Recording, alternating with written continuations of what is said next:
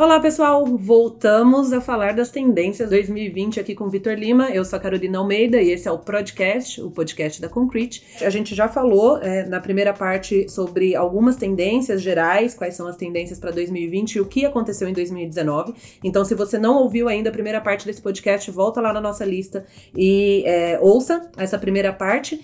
Porque nesta segunda parte a gente vai falar sobre os mercados que estão pegando fogo, é, as grandes de tech e o que a gente tem de tendências aí para este ano no Brasil. Então eu estou aqui com o Victor Lima, nosso diretor. Oi, pessoal. Vamos lá, vamos falar sobre 2020. Vamos aprender juntos.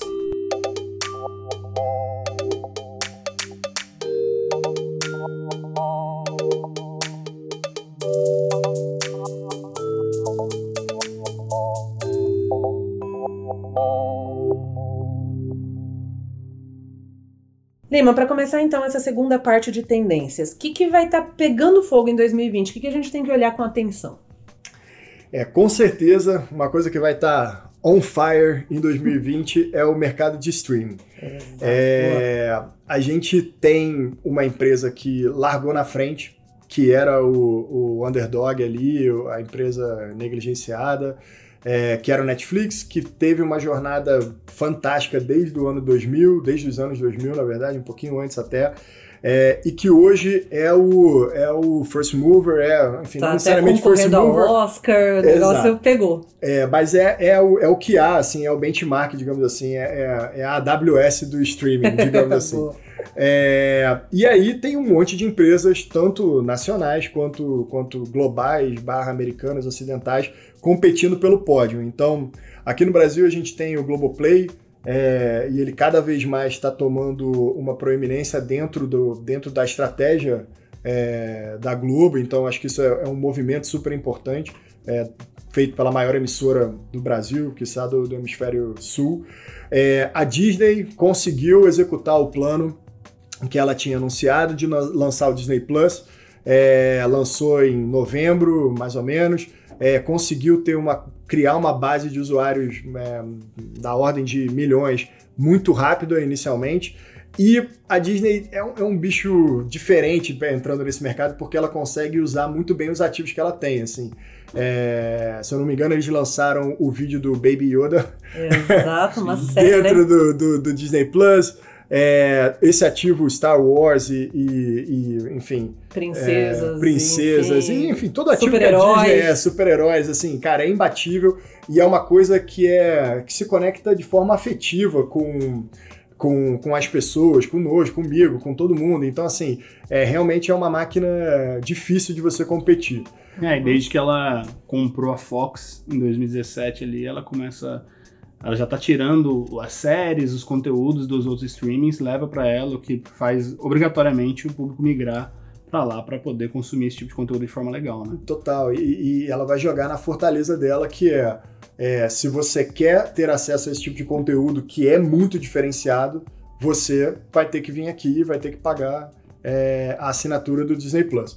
O que leva pro para duas dinâmicas que a gente vai ver em 2020, que a gente já veio vindo, mas que vai se acentuar mais.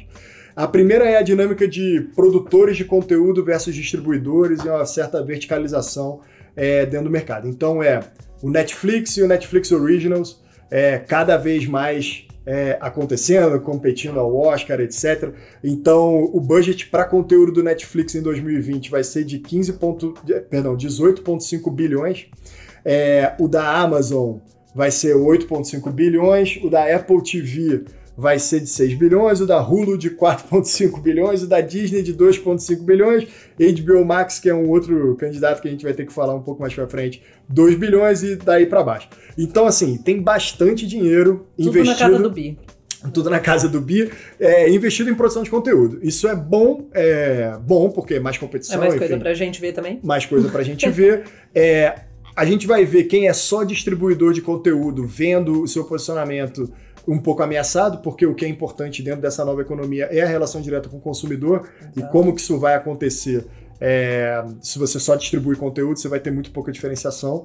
É, por outro lado, as empresas que mais tradicionalmente só produziam conteúdo vão ter que cada vez mais pegar a perna da distribuição e conseguir executar bem. Diga-se de passagem, o Disney Plus, quando foi lançado, apresentou alguns problemas técnicos. É o tipo de problema que você resolve uma parte com dinheiro, mas em outra parte com uma boa cultura, uma boa cultura de desenvolvimento de produtos digitais e atenção aos detalhes, uma coisa que o Netflix fez ao longo do tempo, construiu ao longo do tempo, é uma coisa que a Apple tem de forma nativa e uma coisa que a Disney vai ter que aprender a desenvolver cada vez mais. Então é legal a gente ver como é que essa dinâmica vai acontecer. Então essa é uma. A outra coisa que com certeza vai acontecer em 2020 é que o pessoal vai começar a ver o sonho da, da TV ser mais barata porque eu tenho diversos produtos de streaming meio que desaparecer, porque você vai começar a fazer a conta assim, você vai falar, puta, é legal, ok, então eu tenho a minha internet que eu já pago, beleza. Aí talvez a minha internet tenha ou não algum produto de streaming atrelado. É, mas eu quero ver também conteúdo nacional, então eu vou pagar o Globoplay também, porque eu gosto de ver lá as sessões de terapia lá. É, mas por outro lado, Netflix eu tenho que ter, né? Porque Netflix, assim, Netflix, quem não tem Netflix, tem, tem né? ter, Beleza, Netflix eu também vou ter que pagar. Cara, mas aí tem, pô, o conteúdo lá do Star Wars que eu quero ver. Porra, aí eu vou ter aí que assinar ter que o Disney Plus. Né? E também eu sou fã do Game of Thrones ou do, do Chernobyl, eu vou querer ver, e aí eu preciso do HBO também. E aí, quando você vai fazer a conta. A conta vai ficar um pouco bem mais cara do que. Exato. O que volta num tema inicial que a gente falou, que é uma das formas das empresas serem profitable é, nesse, nesse mercado de tecnologia é você criar um modelo de subscription, de assinatura. Sim. E aí você garante uma receita recorrente. Então, todo mês você vai lá e tem lá um dinheirinho pingado a partir de um assinante.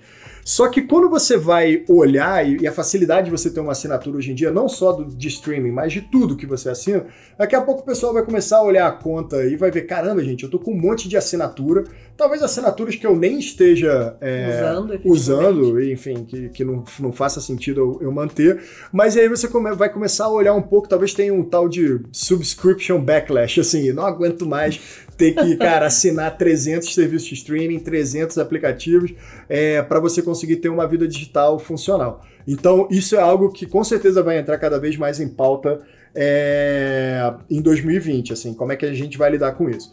Uma terceira coisa que vai vir correndo por fora, a gente já comentou nas tendências de 2019, é o que, que vai acontecer com dois tipos de conteúdo que não são perecíveis, que são perecíveis, digamos assim.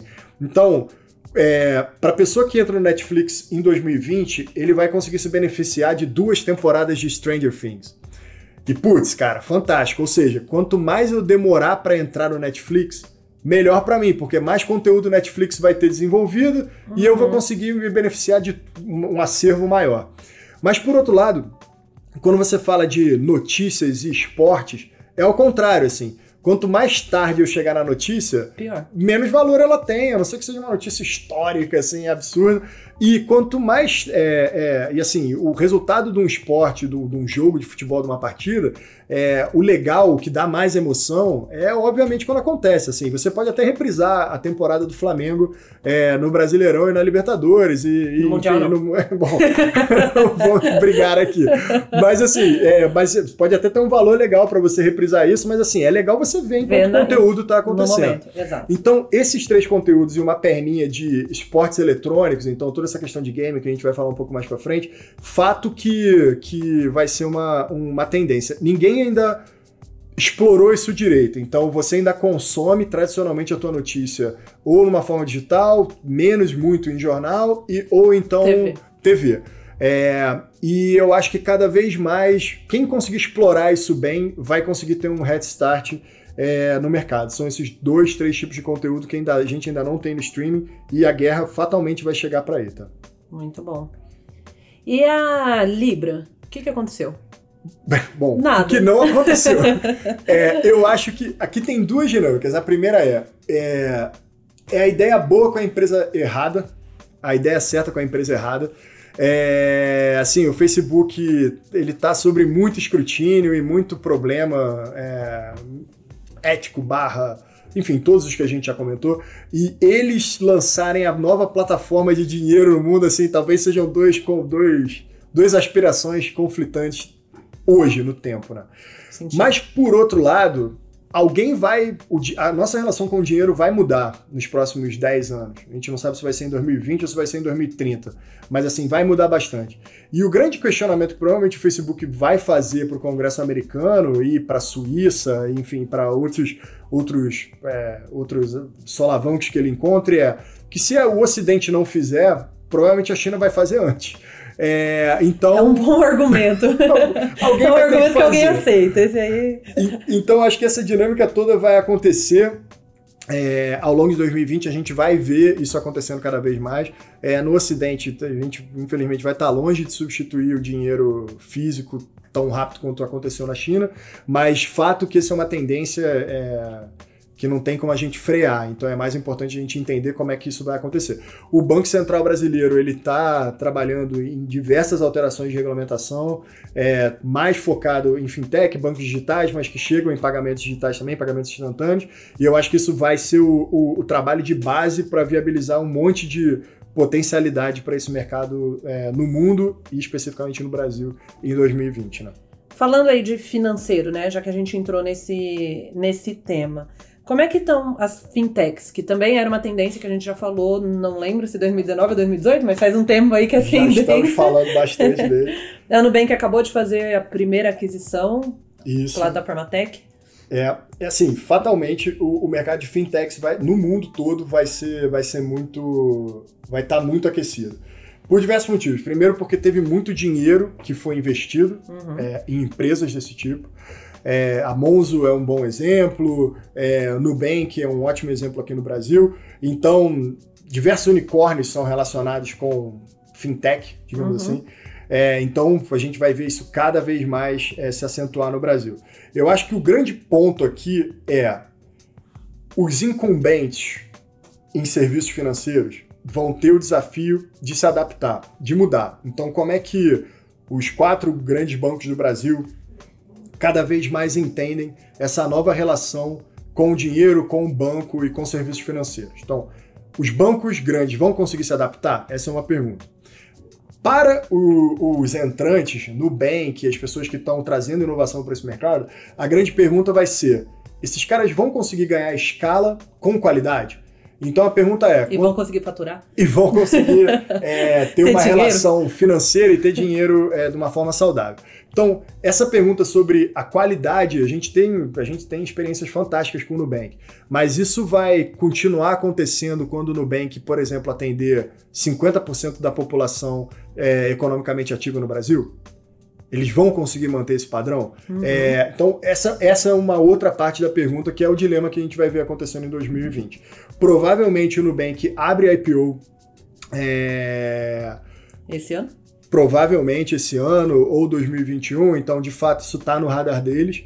É, tanto é que essas movimentações de aquisição, tanto no caso da plataforma Tech, para conseguir fazer o acquire, né, trazer é, pessoas para a força de trabalho deles, que é uma tendência que a gente vai falar também, é, já, acho que já indica um pouco isso. Eu acho que o grande ponto desses bancos digitais ou esses entrantes é, fintechs é que é, eles não têm dois grandes custos que os bancos incumbentes têm. O primeiro é agência e o segundo é mainframe. Então eles já começam numa plataforma nova, eles já começam sem o peso do consumo de MIPS, eles já começam sem um, um, sócio oculto, digamos assim, e eles já começam sem todo aquele custo de ter uma agência física em vários lugares. Uhum. É, isso faz com que eles sejam mais é, leves, digamos assim, do ponto de vista de custo. Por outro lado, é, a grande maioria das pessoas recebe o seu dinheiro, o principal do seu dinheiro, recebe guarda em instituições mais tradicionais e bota aquele pouco dinheiro, aquele dinheiro menor é, dentro desses bancos. Então, isso ainda não virou, essa tendência ainda não virou para ter mais dinheiro nos novos bancos, mas de fato isso é uma coisa que joga contra é, as fintechs. Assim, a pergunta é, cara, o quanto. Faça, façam esse questionamento. Né? Quem tem conta no Nubank ou qualquer outro desses bancos, quanto do teu dinheiro que está numa instituição tradicional e quanto do teu dinheiro está nesses novos bancos, e aí você vai começar a ver é, a relação disso com, com, com o potencial de impacto que eles podem gerar na economia. Né? Boa. E cloud? Quem é que ganha essa briga aí entre Amazon, Microsoft, Google, Alibaba agora? É. assim, de fato, essa vai ser uma grande briga em, em tecnologia em 2020 e 2021. É, a Amazon com a AWS é, é a solução que possui é, mais features. É, chegou antes, né? Chegou Pioneira. antes, poliu muito bem o produto, etc. Mas está cada vez mais enfrentando a competição da Microsoft com a Azure. É, e, e, acaba que cada vez mais elas estão tendo que lidar com o desafio de, de como é que eles atendem, como é que eles fazem o go-to-market. Então a Microsoft tradicionalmente é uma empresa que tem um relacionamento com o enterprise, com o setor privado, com os CTOs das empresas, muito bom, porque já fazia isso desde sempre. É, a Amazon tá, a Amazon é uma empresa de B2C, então como é que ela vai aprender a ter esse, esse relacionamento B2B, digamos assim, vai fazer uma grande diferença. É, o terceiro player dentro dessa briga, que é, que é o Google, é, já avisou é, que tem um plano de até 2022 fazer o business de cloud deles virar.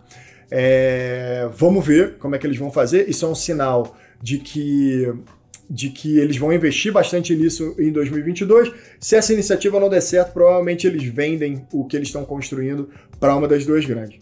E a vantagem principal do, do Alibaba é a relação é, chinesa, enfim. É, acho que talvez é, a penetração deles no Ocidente ainda seja bastante tímida, por diversos motivos, entre eles por causa do relacionamento com o governo chinês e todo, e todo esse tema. É, mas, de fato, é uma potência. Se se atender só o mercado chinês já bem, tá, já é tá muito okay. grande. Então, já acho, é um que esse, acho que isso vai, com certeza, ditar a briga pela cloud em 2020. A gente tem uma última aí, é, um mercado que está tá aceso, vamos dizer assim, que é o, os esportes, live sports, né? A, a questão de, de, jogos e games. Isso. O que, que a gente está prevendo aí para 2020? É, eu acho que tem uma coisa que é fantástica, não sei se não sei quem conseguiu ver, é o lançamento do último filme do Star Wars teve uma campanha de, de marketing, digamos assim, é, que aconteceu dentro do Fortnite. Então o pessoal tava lá jogando Fortnite, de repente, do nada, começaram a passar umas aeronaves é, Falcon e não sei o que, começaram a passar dentro do jogo. O pessoal, caramba, o que, que tá acontecendo? Do nada, descem alguns personagens e quando eles veem, então acontecendo, tá acontecendo um live streaming do J.J. Abrams falando do jogo, etc. Falando do filme, perdão, falando do. do. chamando as pessoas. E eu acho que isso cada vez mais vai ser uma tendência. O Fortnite hoje ele tem 250 milhões de usuários ativos, então assim, é bastante é gente jogando o negócio. É, é o, o, nicho do Star Wars, então assim... É, é a galera que curte é Star Wars, tá curte ali. Star Wars, tá ali. Então assim, não todo mundo, mas tipo, quase que 100% das pessoas que estão no Fortnite devem curtir Star Wars. Então, é, é legal porque acho que cada vez mais a gente vai ver uma evolução do, do que, que é o marketing digital entrando um pouco nesse nicho de games e conseguindo fazer campanhas mais ricas. Então, quando terminou a ação, o pessoal ganhou uns, uns sabre de luz, assim, um artefato novo dentro do Fortnite, ficou brincando lá. Então, assim, é legal, engaja, é, é uma o outra. É Puta, o público é certeiro. Super, super certeiro. É, então a gente vai ver isso cada vez mais. O Fortnite, de fato, é um sucesso. Existem outros jogos que também estão indo nessa onda.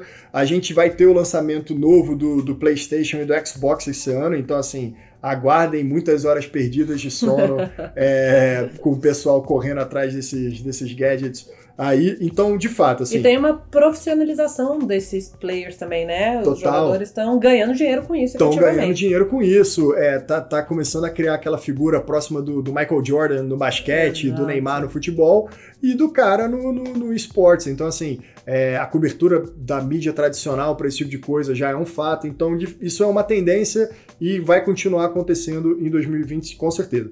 Uma outra coisa que vai impulsionar esportes em 2020 são as Olimpíadas de Tóquio. É, o Japão é um país altamente tecnológico e eles não vão ser tímidos em usar tecnologia na Olimpíada deles.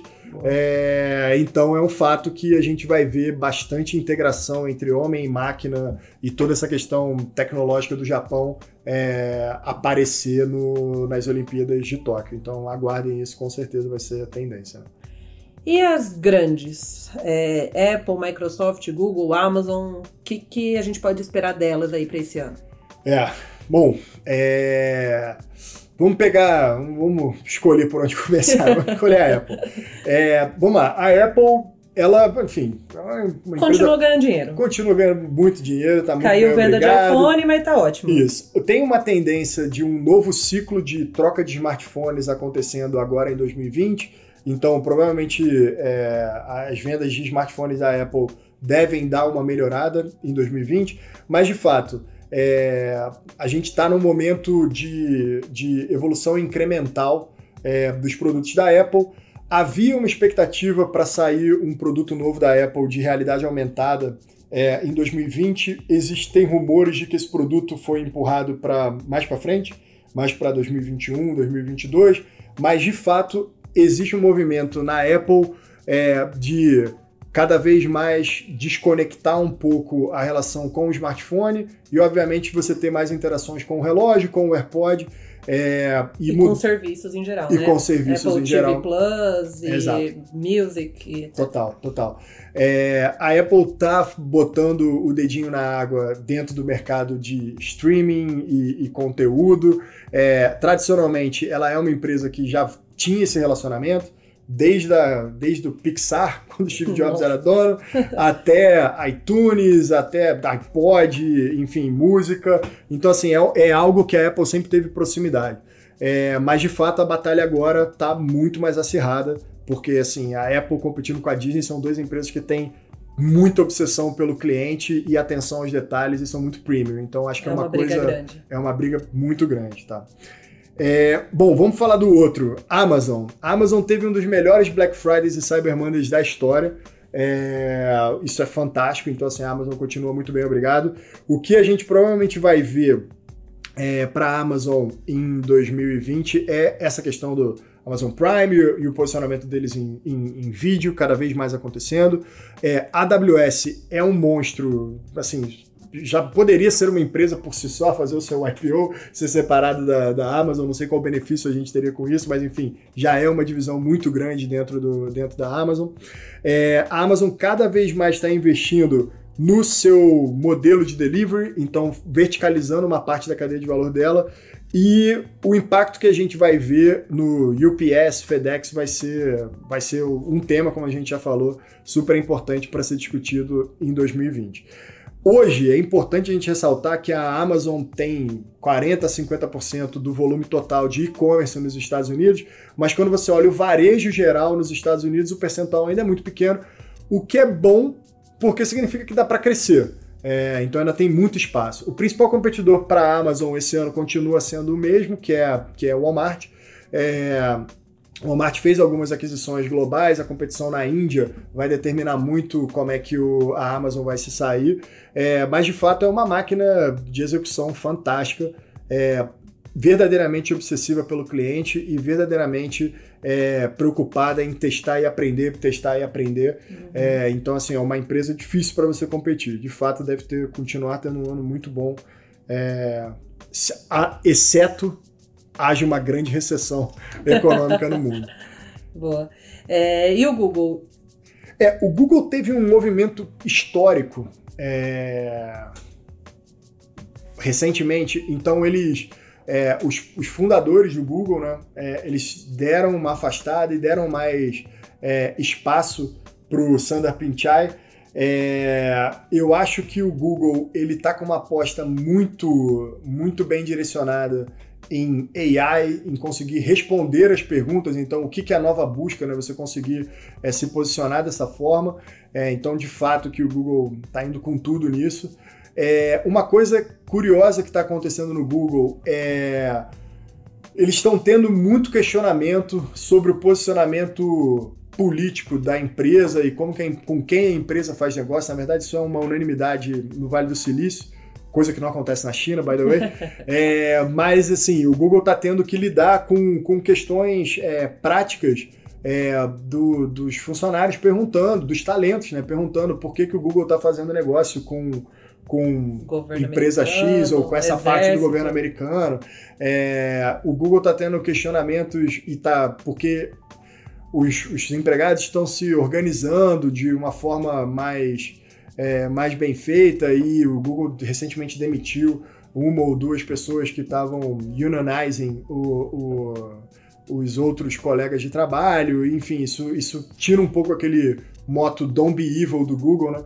E eu acho que principalmente é, o Google vai ter um desafio de provar que aqueles other bets do Alphabet, que é, são as outras apostas que o Google faz com bastante generosidade financeira ao longo dos anos, aí acho que vai começar a ter uma certa impaciência do investidor e falar assim, cara, e aí? Qual delas que vai dar certo e qual delas que uhum. vai realmente engatar? Então talvez seja o principal desafio do Google. E o Google Cloud, a gente já falou, de fato vai ser um, um, uma coisa que eles vão empurrar para frente. Né? Quem ganha um pouco com essa movimentação é a Microsoft, né? Que não tem uma, uhum. não tem uma um posicionamento muito claro e acaba pegando esses, esses é. negócios aí que o Google não pode, teoricamente. Exato, exato. É, eu acho que assim, a Microsoft, cara, tem que bater palmas, assim, se tiver depois um somzinho de palmas para a Microsoft.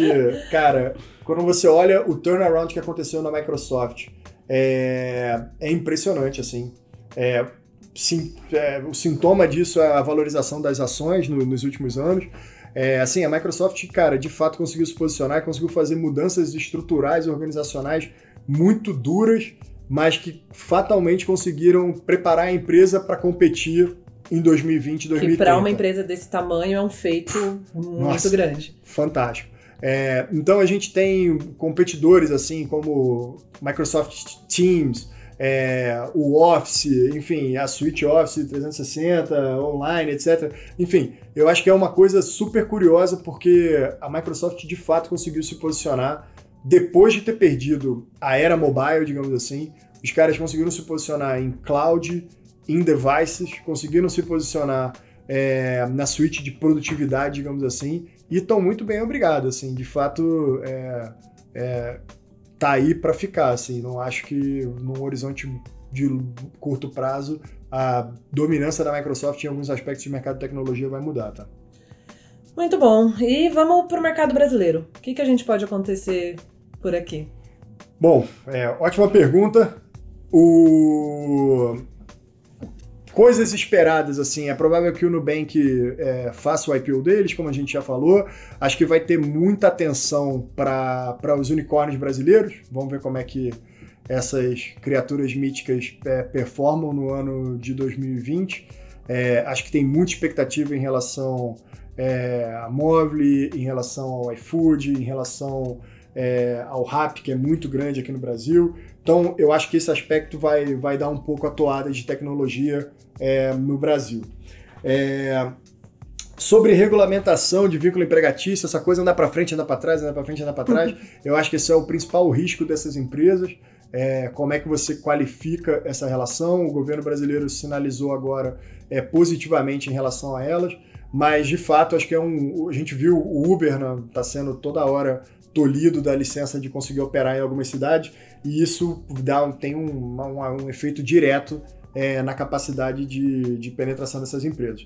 Cada vez mais eles vão agregar serviços financeiros é, dentro do ecossistema deles, então acho que isso é uma tendência. Vamos ver se isso é, de fato se consolida para o grande hábito da população brasileira, mas é, é um aspecto para a gente ficar atento em, em 2020. Assim como os bancos digitais e, e uma revolução de pagamento que está acontecendo no Brasil, seja via IT, seja via PicPay, seja via Mercado Pago, é, eu acho que o Brasil é um país muito digitalizado, mas muito conservador com alguns aspectos financeiros. Se a gente conseguir é, fazer um movimento parecido com o que aconteceu no mercado de pagamentos na, na China, é, de fato é, o potencial é enorme. Então tá todo mundo olhando para isso, desde telecom até, até empresas de serviço financeiro, até empresas de outros segmentos que estão vendo que tem o potencial de agregar serviços financeiros dentro do seu, dentro do seu portfólio de produtos. Então, essa é a briga que a gente vai ver em, em 2020, tá? Uma coisa que vai ditar muito uh, o desafio do mercado de tecnologia no Brasil é, em 2020 é a briga por talento. Uhum. Então, é, a gente está no mercado, de acordo com algumas empresas, que tem 70 mil vagas abertas por ano. A gente tem 46 mil formandos em cadeiras de tecnologia. Não necessariamente o cara se forma na faculdade e tem todo o conhecimento necessário para já ser é, proficiente no mercado de trabalho. E a gente está vendo a briga por talento ficar feroz no Brasil, o que tem dois efeitos. Primeiro, é, por causa da escassez de mão de obra, uma tendência dos salários é, subirem, subirem muito, uma questão de oferta e demanda. É, a gente vai ver o efeito de uma sobriedade do mercado americano, do mercado de investimento em geral, é, em relação à quantidade de dinheiro que eles disponibilizam para as startups brasileiras e, e para esse mercado em si, é, afetar um pouco quanto que esses desenvolvedores, designers, pro, pessoas de produto, etc., é, vão conseguir ganhar. É, mas assim, a briga por talento de fato que vai, vai moldar é, uma discussão grande em 2020. Acho que o governo pode ter é, bastante peso nisso, estimulando uma, uma formação de base é, na, na, no analfabetismo ou alfabetismo digital no Brasil.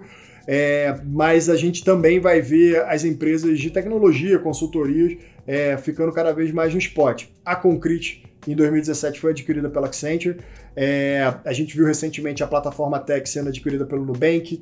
O Itaú comprou a Zup, é, a CIT e a ThoughtWorks, é, tanto do ponto de vista global, é, com efeitos aqui no Brasil, receberam investimento lá fora ou aqui dentro.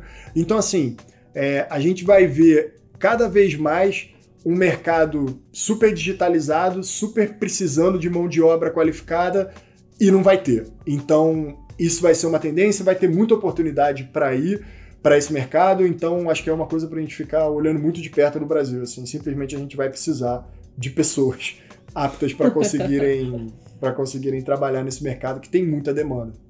E vai continuar tendo, e provavelmente. Continuar tendo. E até a gente conseguir formar essas pessoas, vai tempo aí, né? Com certeza.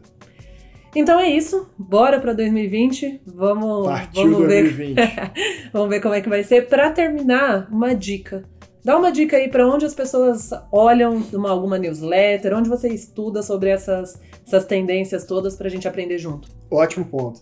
É, eu acho que tem um, tem um, um ecossistema de, de, bons propaga, propagadores de, de conhecimento que passa por alguns VCs do Vale do Silício, é, então tem muita coisa no Twitter para você seguir. É, e não necessariamente é um, alguma coisa que você tem que ler, mas é mais você constantemente estar tá se atualizando com isso.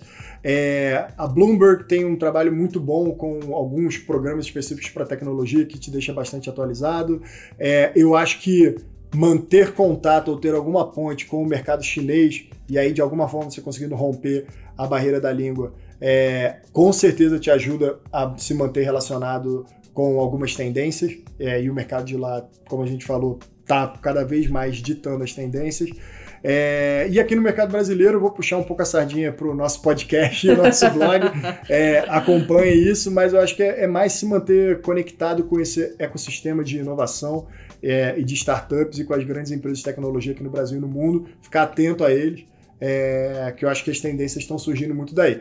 E uma última coisa que eu já falei no, no último podcast, aproveitar que várias empresas agora têm, têm capital aberto, você consegue entrar lá no, no, nos relatórios dela e, e, aprender mais sobre como elas funcionam, como elas estão se posicionando, qual a estratégia delas. Então acho que isso de fato ajuda muito sobre as tendências do mercado para 2020. Só para lembrar, esse último podcast foi sobre mercado e IPOs que a gente gravou tem uns meses aí. Procura aí na nossa lista de podcasts. Foi o primeiro ou segundo episódio? Primeiro episódio. Primeiro episódio, primeiro episódio dessa nova temporada, então fique ligado lá. E é isso, muito obrigada pela audiência. A gente volta com mais um tema relacionado ao desenvolvimento de produtos digitais. Valeu, galera. Tchau, tchau, pessoal. Tchau, valeu.